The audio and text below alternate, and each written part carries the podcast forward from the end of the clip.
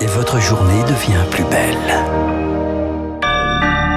Bon début de semaine, vous écoutez Radio Classique, il est tout juste 7h, nous sommes le lundi 17 octobre 2022 la matinale de Radio Classique avec François Geffrier. La NUP dans la rue hier, la gauche a organisé sa grande marche contre la vie chère, 140 000 manifestants selon les organisateurs, 30 000 d'après la police. La question des carburants, toujours au cœur de la grogne sociale, pour apaiser les tensions, l'exécutif et Total prolongent leur ristourne. Autre dossier embarrassant pour le gouvernement, la réforme de la police judiciaire.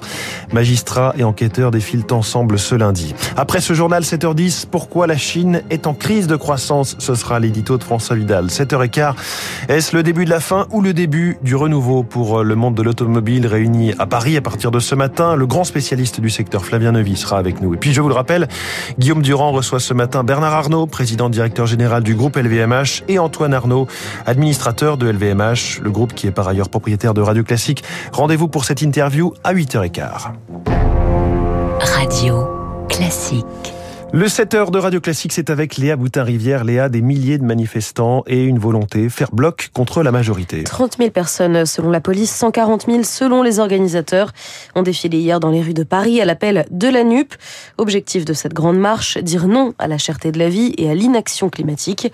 Entre grève dans les carburants, menace du 49-3 et grève interprofessionnelle mardi. Victoire Fort, la gauche veut voir dans ce rassemblement un échauffement avant un automne bouillant. La gauche veut croire à un alignement des planètes dans son bras de fer avec la majorité. La députée insoumise Clémentine Autain. La majorité de la population, elle est pour euh, la retraite à 60 ans, elle est pour euh, augmenter les salaires. Et si on est capable toutes et tous de prendre conscience que c'est notre nombre qui peut empêcher Macron de continuer cette espèce de désastre, alors je pense qu'en effet, il peut se passer des choses. Mardi, soyons au rendez-vous. À la tribune, les, orateurs convoquent les mythes 36, 68. Cet automne, l'espoir, c'est que la rue empêche le gouvernement. Rejoignez les mobilisations sociales, c'est rôle. Message reçu, Arthur ne donnera pas cours à la fac demain. J'espère que ça va être suivi, j'espère que le mouvement de grève dans les raffineries fera un peu tache d'huile. Moi, j'ai été en fait complètement euh, choqué par la, la, réaction du gouvernement qui a poussé à la réquisition. Mais à l'arrière du cortège, Serge, retraité, ne cache pas son scepticisme, pas certain que la grève fasse le plein selon lui. Honnêtement, non, parce que l'individualisme euh, à gagner. Les salaires aujourd'hui sont insuffisants. Donc euh, un jour sans travail, euh, c'est très dur. La NUP mise sur une autre étincelle pour réveiller les foules, l'utilisation annoncée du 49.3. Un 49.3, oui, bel et bien envisagé, mais qui ne sera pas utilisé dès aujourd'hui. C'est ce qu'a expliqué hier Elisabeth Borne dans un entretien sur TF1. Autre annonce de la Première ministre, la ristourne à la pompe va être prolongée. Jusqu'à mi-novembre, les automobilistes pourront profiter de la remise de 30 centimes par litre. Quant au geste proposé par Total Energy, 20 centimes en moins par litre, il devrait durer pour encore deux semaines. Des mesures bienvenues, mais encore trop faibles selon Jean-Yves Manot, président de l'association de consommateurs CLCV que Total, euh, qui a mal su négocier les accords salariaux au sein de l'entreprise, prolonge son effort, ça me semble le minimum, et que d'autre part, le gouvernement euh, essaye euh, d'adoucir les difficultés. C'est une mesure opportune qui ne règle pas le problème, bien évidemment, du pouvoir d'achat en général.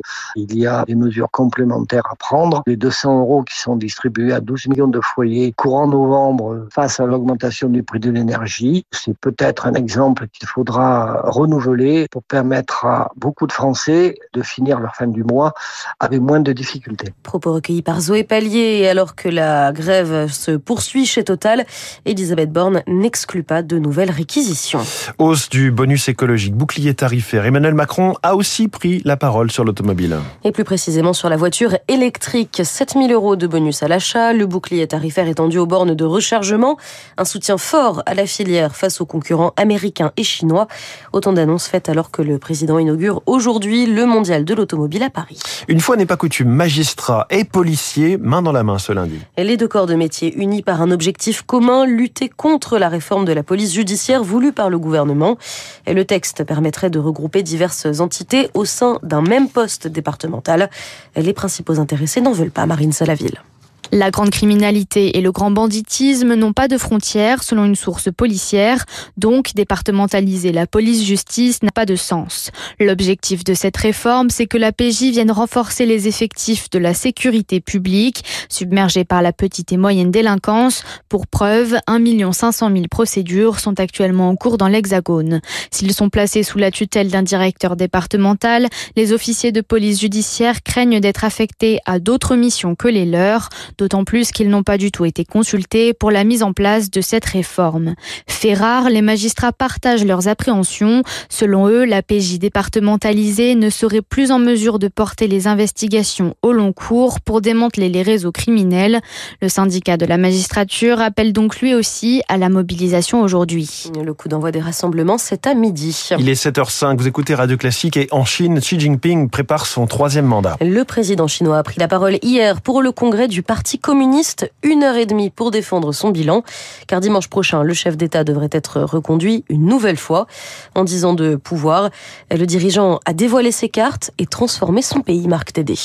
À l'image de son impitoyable politique zéro Covid, c'est d'une main de fer que gouverne Xi Jinping, bien loin du réformiste modéré qu'il semblait être lors de son arrivée au pouvoir, comme le détaille le politologue Marc Julien. Il a lancé une très vaste campagne de lutte contre la corruption, arrêté un très grand nombre de cadres du Parti communiste. La ligne idéologique de Xi Jinping, qui est entrée dans la constitution du parti, euh, est devenue un enseignement euh, obligatoire à l'école, pour les membres du parti, pour les journalistes des médias d'État. Toute contestation est inacceptable. À l'étranger, fini la période de profil bas. Pékin réprime à Hong Kong, s'impose en mer de Chine et revendique plus que jamais Taïwan. Pour les Européens, c'est désormais un rival systémique. Sa parole agressive est portée par des ambassadeurs surnommés les loups guerriers, explique l'économiste Marie-Françoise Renard. La Chine veut pouvoir continuer sa croissance et son modèle de développement, si elle veut euh, emprisonner les Ouïghours, que personne ne vienne dire on va mettre au commerce international des conditions, respect des droits de l'homme, plus de démocratie, etc. Elle veut acquérir suffisamment de pouvoir pour s'abstraire de ces conditions. Cette puissance est pourtant fragile. La croissance chinoise est notamment menacée par une importante crise immobilière et une crise démographique. Et puis une élection au Brésil, la présidentielle, plus que deux semaines avant le second tour, Lula-Bolsonaro. Hier, les deux hommes ont eu un débat particulièrement houleux à la télévision. Le président sortant a traité Lula de honte nationale. Vous êtes un petit dictateur, a répliqué l'ancien chef d'État. Merci Léa Boutin-Rivière, sacrée ambiance au Brésil. Vous revenez tout à l'heure, euh, Léa, pour le journal de 8 heures. Dans un instant sur Radio Classique, l'édito de François Vidal. La Chine nous emmène-t-elle dans le mur avec sa panne de croissance? Puis cette question, l'automobile est-elle devenue un rêve inaccessible?